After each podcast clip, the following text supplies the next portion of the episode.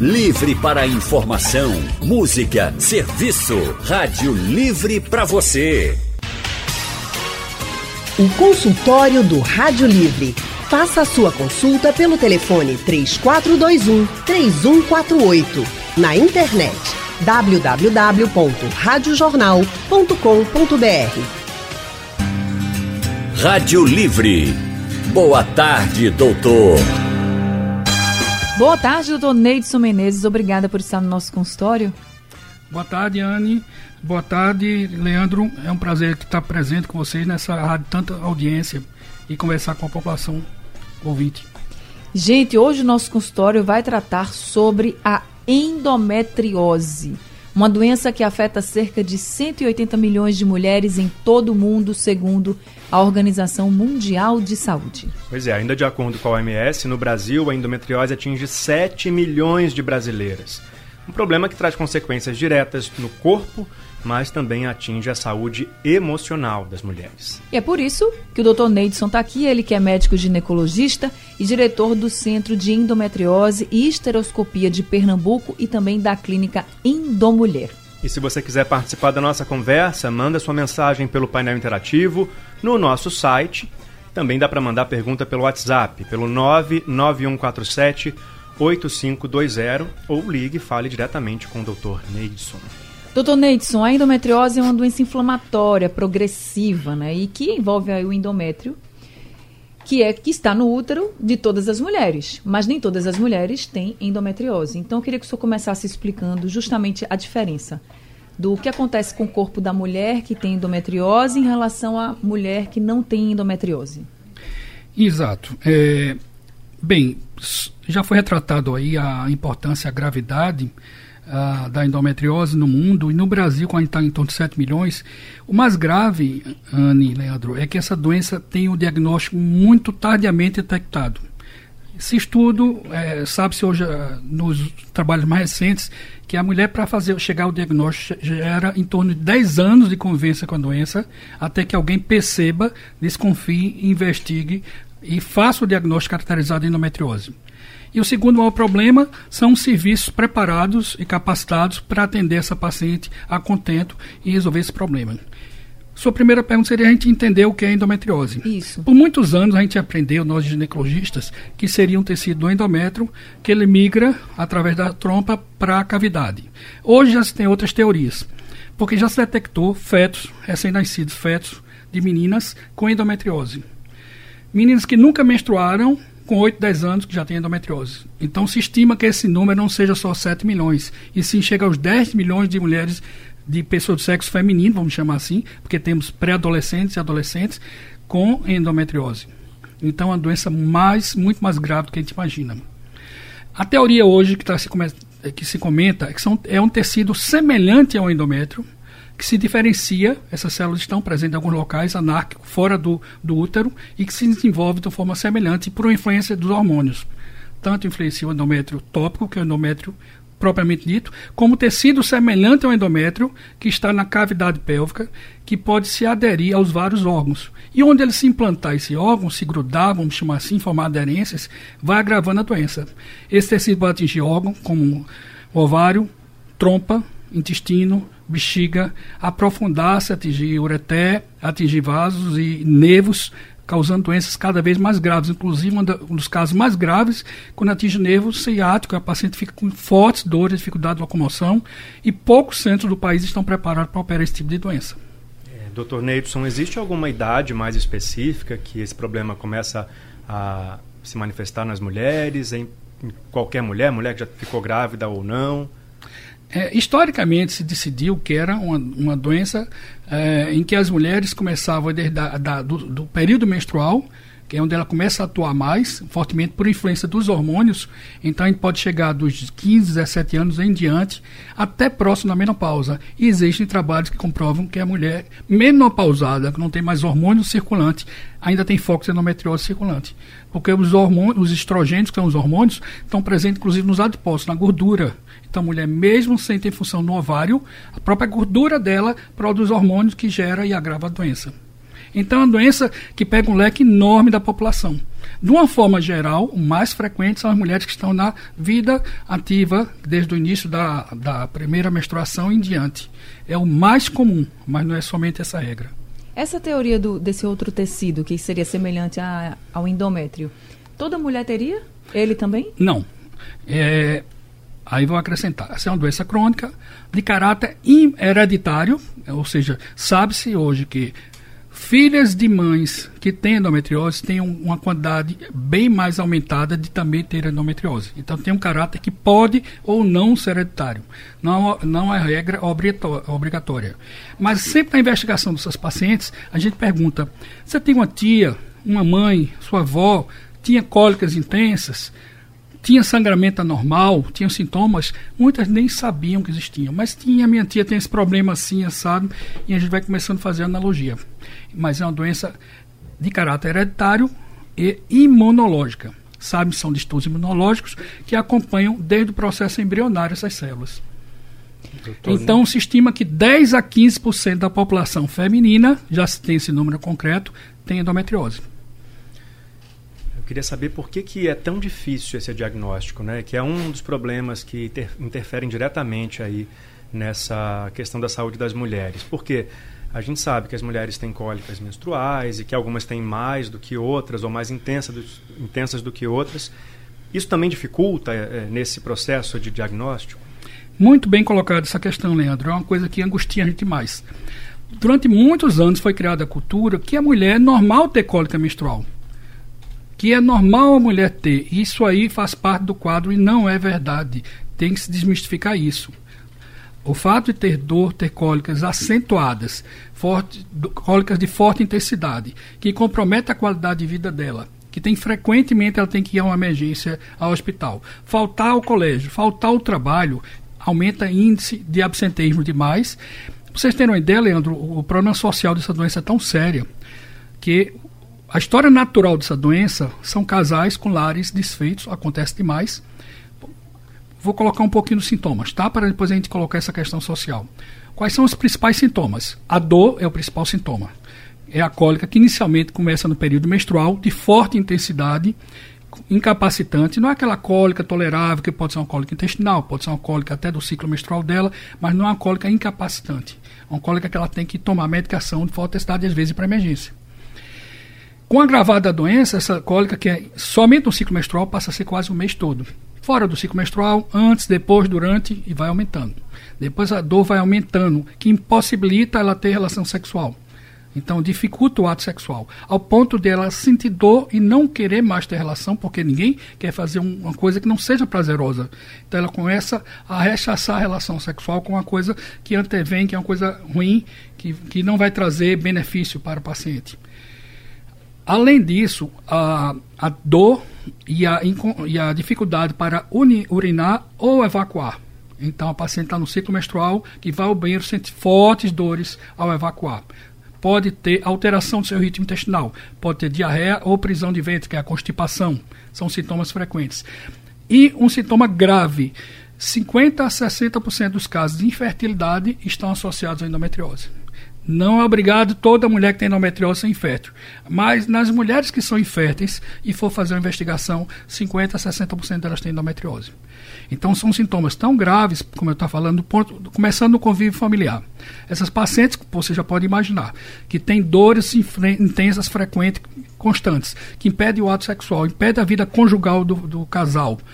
Às vezes o parceiro não é compreensivo o suficiente de entender essa relação não acompanha a paciente na, nos seus locais de tratamento para acompanhar e saber que é uma dor real. Muitos profissionais no serviço de saúde não entendem essa dor. E acho que essa paciente é uma paciente que cria essa dor. Tá que é manha, como que diz é uma manha, né? que é uma questão psicológica. E ela encontra essa dificuldade no lar, encontra essa dificuldade no seu local de trabalho, encontra essa dificuldade aos profissionais de saúde, que nem todos estão preparados para entender endometriose como tal o próprio ginecologista, por talvez não conhecer ou não fazer o diagnóstico corretamente, e às vezes tenta postergar essa paciente e ela roda. É comum a endometriose ter passado por 4, 5, 6 médicos até a gente. Então, essa paciente ela é postergada em vários serviços e, de uma certa forma, é feita uma medicação, já vem com aquela paciente novo, já vem da mesma forma, com a mesma queixa, e ela não é compreendida. Leva a quê? Muitos divórcios, leva a absenteísmo, perda de emprego, desemprego é muito frequente e número muito grande de suicídio. Continua a nossa conversa sobre endometriose. A gente está no mês de março, que é um mês de conscientização sobre essa doença, que é muito comum. A gente já ouviu aqui o Dr. Neidson Menezes passar algumas informações para a gente. E a gente continua falando sobre um dos problemas nesse processo né, de, de, da mulher descobrir que tem a doença, que é a demora no diagnóstico. A gente falou já de algumas razões, mas existem outras mais práticas também, né, doutor Neidson? Tem sim. É, primeiro, a gente tem que imaginar que o nosso país é continental. Tá? O sistema de saúde que nós temos, o sistema público de saúde, é muito carente. Então a gente tem pouquíssimos centros especializados e preparados para o tratamento da endometriose. Porém, o diagnóstico, em tese, deveria se dar mais rápido. Por que não se dá? Muitas vezes eu acredito que seja questão cultural, como eu tentei colocar, da, do não reconhecimento do sintoma, da gravidade do sintoma, junto à mulher. Uma vez a mulher apresentou dor, apresentou dificuldade de engravidar e apresentou dor na relação sexual, pensar em endometriose. Paciente tem alteração do ciclo menstrual. Pode ser muitas outras causas, inclusive endometriose. Então, se você pensa na doença, investigue.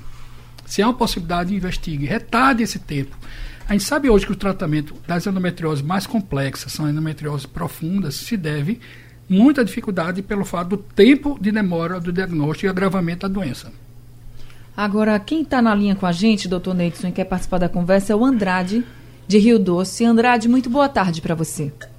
Boa tarde, querida Anne Barreto. Leandro Não. Oliveira, seja bem-vindo, amigo. Obrigado, Fazer Andrade. uma dupla de sucesso, com certeza. Oh, obrigada, viu, Andrade? Muito obrigada por todo o carinho de todo dia.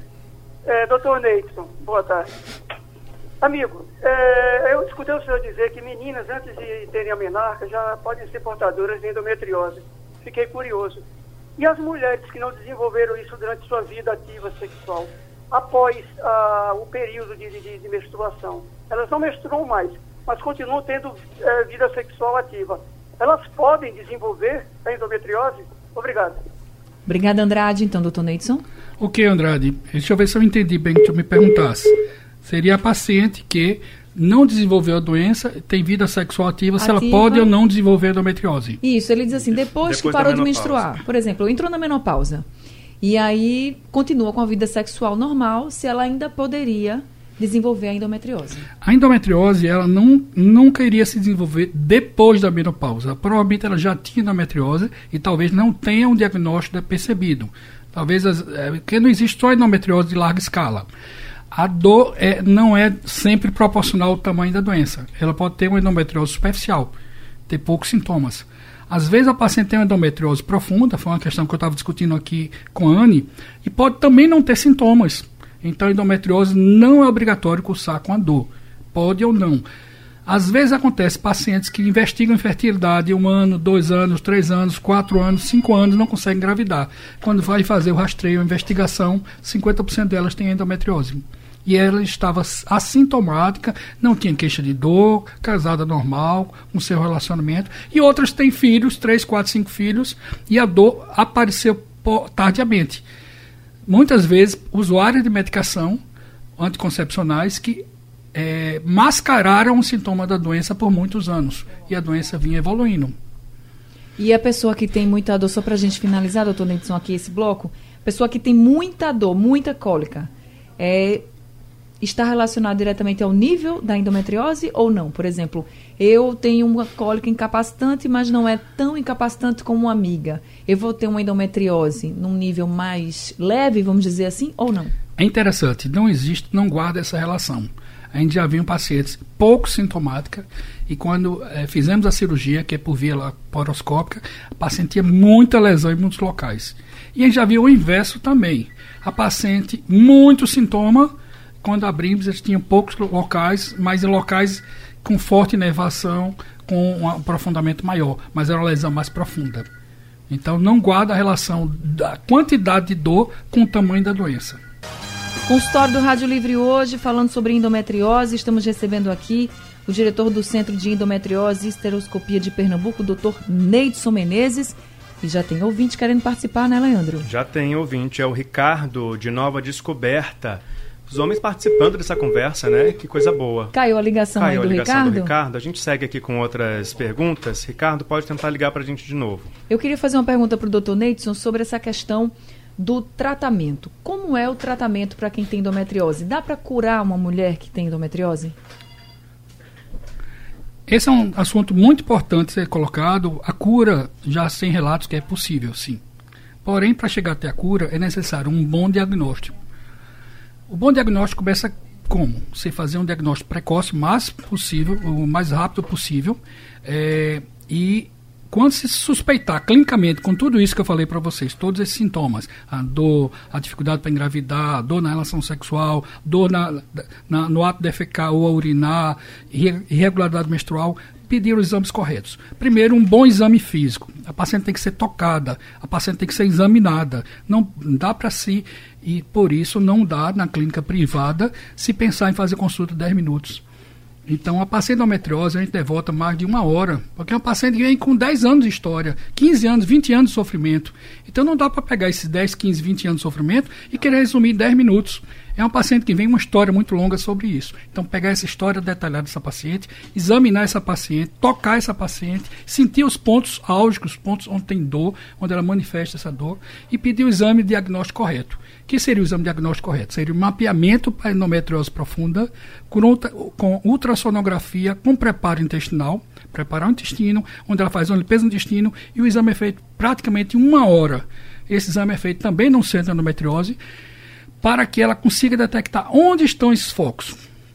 Uma vez resolvido com mapeamento ou através de uma ressonância nuclear magnética da pelve com contraste com um profissional que também tem experiência em ler essa ressonância, você não vai aparecer nada. Eu tenho certeza que vários ouvintes vão dizer: não, já fiz cinco ressonâncias, já fiz três ultrassons, quatro ultrassons e nunca veio minha doença. É verdade. Na maior parte das vezes, o colega diz à paciente: não, você não tem endometriose. E a paciente insiste e vai até chegar um especialista e detecta essa endometriose dela. O tratamento. Vamos chegar até o final. Posso? Não... Vá, vá, pode, pode, ficar à vontade. O tratamento, ele seria a retirada de todos os focos lesados esses, através da excisão. Não adianta se pensar mais no método tradicional antigo de queimar os focos de endometriose, somente liberar as aderências, porque essas aderências se reformam. Então teria que excisionar todo esse foco, retirar todo o peritônio, que é essa camada, essa pele que reveste esses órgãos. Isso com cirurgia, né? só se trata endometriose profunda por cirurgia laparoscópica. Cirurgia certo. aberta não se faz por tratamento para endometriose mais, tá? Se algum colega ainda insistir em fazer a limpeza dos órgãos por via aberta, não aceite, porque não vai resolver, você vai ter a uma resolução parcial com seis meses, onde você está com todos os sintomas novamente. Porque é uma doença de cunho microscópico. Você, praticamente, os órgãos, os focos são mínimos e pequenos. Com a laparoscopia, você consegue aumentar 20 vezes a, lesão. Então, você consegue retirar com precisão. Então, esses focos têm que ser todos retirados de uma forma, todo esse peritônio lesado. Muitas vezes a gente tem que expor, dissecar o ureter de um lado, do outro, o nervo hipogástrico. Essa lesão tem que ser revestida toda, porque esse peritônio sadio depois cicatriza por cima. Se existem focos no ovário, se for de grande aumento, tirar esse endometrioma. Se tiver foco na bexiga, tem que ressecar essa bexiga. Se tiver lesão no intestino, tem que tirar esse segmento do intestino que está doente. Então não adianta fazer pela metade, porque a paciente vai recidivar e vai continuar a doença. O tratamento com anticoncepcional inflamatório é apenas um controle dos sintomas. Você não trata a doença. O que, é que acontece? Muitas vezes pode mascarar a doença por muitos anos. Então ela ajuda no tratamento da dor o anti-inflamatório e o anticoncepcional, e outras drogas analgésicas, mas não trata a doença. A cirurgia é a única forma correta de tratamento. Além da cirurgia, é importante dizer, a gente precisa também muito da nutrição.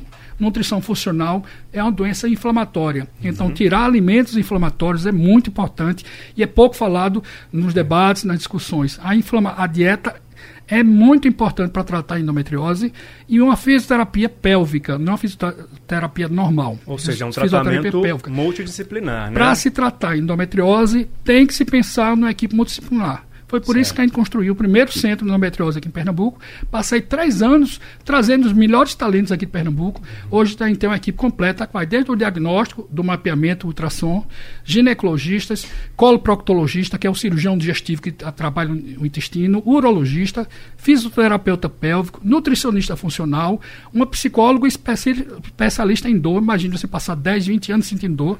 Muitas vezes você está com dificuldade séria de relacionamento, então o psicólogo ajuda nisso. Ou, enfim, é uma equipe grande, todas para ajudar uma doença complexa. Doutor Neidson, tem uma ouvinte na linha que quer participar da nossa conversa também, é Maria José do Ibura. Boa tarde, Maria. Boa tarde, boa tarde a todos. Boa tarde. Eu já tenho um diagnóstico dessa doença e posso dizer que na vida da mulher isso é a pior coisa que tem que acontecer. Eu estou naquele estágio. Ontem eu disse ao meu marido, viu, eu mesmo estou com vontade de eu mesmo me abrir e tirar. Porque é, tem mês que eu passo 15 dias de dores. E quando eu passo uma semana sem dor, para mim é, é tudo na minha vida.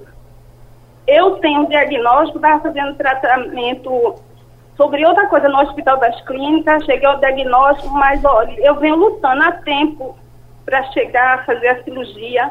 E a minha está num estágio que é tipo assim, se eu deitar, só o fato de você me tocar, você já sente. Então, me, desculpe, me desculpe, eu estou emocionada porque eu tenho sofrido dia a dia e não tenho conseguido um atendimento. Ô Maria José, a gente sente na sua voz o que você está sofrendo há tanto tempo, né? Doutor, eu acho que esse relato aí reflete tudo o que o senhor disse até agora. E ela disse que está tentando esse tratamento já faz um tempo e não conseguiu, né? Até agora não conseguiu resolver o problema. Diante desse relato, ela, tá, ela se enquadra numa das pacientes, pelo que ela disse que está tanto tempo com dores, de uma endometriose profunda e que precisaria passar pela cirurgia? Maria José, eu entendo o que você está falando e muito provavelmente você não deve ter falado metade do seu sofrimento. Eu tenho certeza que é muito maior. Mas a gente conhece essa história a fundo, faz mais de 20 anos que a gente estuda endometriose. E tem visto que essas pacientes, elas têm essa dificuldade de chegar ao diagnóstico e quando chega o diagnóstico não existem grandes centros no país. O Hospital das Clínicas talvez seja o único centro especializado público que tem uma equipe especializada. Porém, a capacidade de resolução deles é de uma, duas cirurgias por semana. Provavelmente existem mais de uma centena ou duas centenas de mulheres nessa fila de cirurgia no Hospital das Clínicas. É um trabalho, uma equipe séria, eu conheço os profissionais de lá, mas o que a gente defende com esse mês da conscientização é que a endometriose seja vista como doença grave, séria, de forte comprometimento social. Ela representa o sofrimento de muitas outras mulheres espalhadas pelo Estado, pelo país. Esse exemplo da Maria José retrata isso. Ela conseguiu chegar ao diagnóstico. Deus sabe quanto tempo ela tem essa doença. Conseguiu chegar ao diagnóstico. E para tratar onde? No Hospital das Clínicas só tem uma equipe que não tem um bloco cirúrgico todo, nem equipamento, que instrumentais são caros para operar todas essas pacientes. O que, é que a gente defende? Que essa seja vista uma doença séria, faça parte da rotina de aprendizado das universidades, todo hospital escola, toda maternidade e serviço de ginecologia teria que trabalhar com endometriose para tentar diminuir esse, essa, essa fila enorme de pacientes. Trabalhar no diagnóstico precoce, quanto mais rápido essas mulheres fossem vistas, mais rapidamente eram, é, vamos dizer, controlada a doença e evitaria elas chegarem no estágio tão grave como estão. Doutor Neide São Paulo, Jardim São Paulo também está na linha. Paulo, boa tarde. Boa tarde. Boa tarde, Paulo. Doutor, a, a minha, a minha esposa, ela a menstruação dela é uma semana, três, quatro dias, uma semana. Agora está passando de dez dias. Certo. Você quer saber se pode é? ser é. endometriose, é isso? É. Então, doutor Neidson?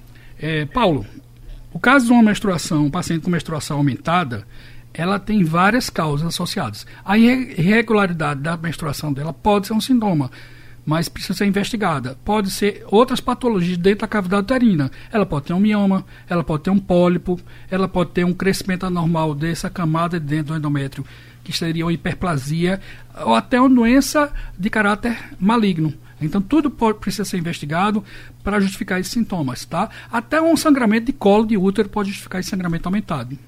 Ok? Sugiro ela procurar um serviço de ginecologia para fazer essa diferenciação em uma paciente com alteração do seu ciclo menstrual. Consultório do Rádio Livre hoje falando sobre a endometriose. A gente está recebendo aqui o médico ginecologista Dr. Neidson Menezes. Doutor Neidson, o senhor falou que quem tem endometriose também tem que ter cuidado com a dieta e evitar alimentos inflamatórios. A gente já ouviu que carne vermelha não é bom para quem tem endometriose. Isso procede mesmo? E quais seriam os alimentos assim que deveriam ser evitados? Procede, Anne. Então, tô, o ideal é um acompanhamento com nutricionista funcional especialista na endometriose. Mas eu vou adiantar alguns detalhes. É, a carne vermelha não, deve ser evitada. É, derivados do leite também tem por, forte poder inflamatório, é, derivado do glúten. São alimentos que, que irritam e estimulam o processo inflamatório. Tá? Então, para encerrar, eu vou, posso dar as considerações Sim, claro. finais, sugerir que toda paciente procure o seu ginecologista, se não atender satisfatoriamente, é, busque outro profissional que entenda os seus sintomas, Tá? Uma vez confirmado seu diagnóstico e sintomas, procure um especialista para que resolva uma equipe multidisciplinar preparada para entender a doença como um todo para que não aconteça, por exemplo, o que é muito frequente, três, quatro, cinco cirurgias na mesma paciente, quer seja na iniciativa privada e muito mais raramente na pública por, pela dificuldade do acesso. Então, o exame de forte é uma doença de forte repercussão social que precisa que todos estejam atentos e considerem. Existem hoje um movimento mundial para valorizar a endometriose, em que o CEP também apoia esses eventos. Estaremos fazendo uma live para tirar essas dúvidas e várias outras que vocês quiserem, a partir das 20 horas, no nosso Instagram, que é arroba cep.endometriose, arroba cep, C-E-H-P, ponto endometriose, às 20 horas, no dia 17 de março, com pacientes, acompanhante eh, e toda a equipe do CEP para tirar essas dúvidas. Tá certo, dona Edson. Muito obrigada, viu, por esse consultório e volte sempre aqui com a gente. Muito obrigado a vocês, Anne, Leonardo. Estamos aqui à disposição. Obrigado, doutor Neidson. O consultório do doutor Neidson, gente, o telefone é o 3128-3895 e o 981893899, Leandro. E no dia 28 de março tem a sétima edição da Endomarcha. É um evento que acontece em 75 países o Brasil também faz parte e aqui no Recife a concentração vai ser às 9 horas da manhã na pracinha de Boa Viagem. Tá certo, o consultório de hoje chega ao fim daqui a pouco no site da Rádio Jornal e também será reprisado durante a madrugada. Rádio Livre está acabando, mas a gente volta amanhã, né, Leandro? Amanhã a gente está junto aqui de hoje. Muito obrigado pela companhia de vocês. A produção do Rádio Livre é de Gabriela Bento. Na redação, Alexandra Torres. Trabalhos técnicos de Edilson Lima e Aldo Leite. Editora executiva Diana Moura e a direção de jornalismo é de Mônica Carvalho. Sugestão ou comentário sobre o programa que você acaba de ouvir, envie para o e-mail ouvinte@radiojornal.com.br ou para o endereço Rua do Lima 250, Santo Amaro, Recife, Pernambuco.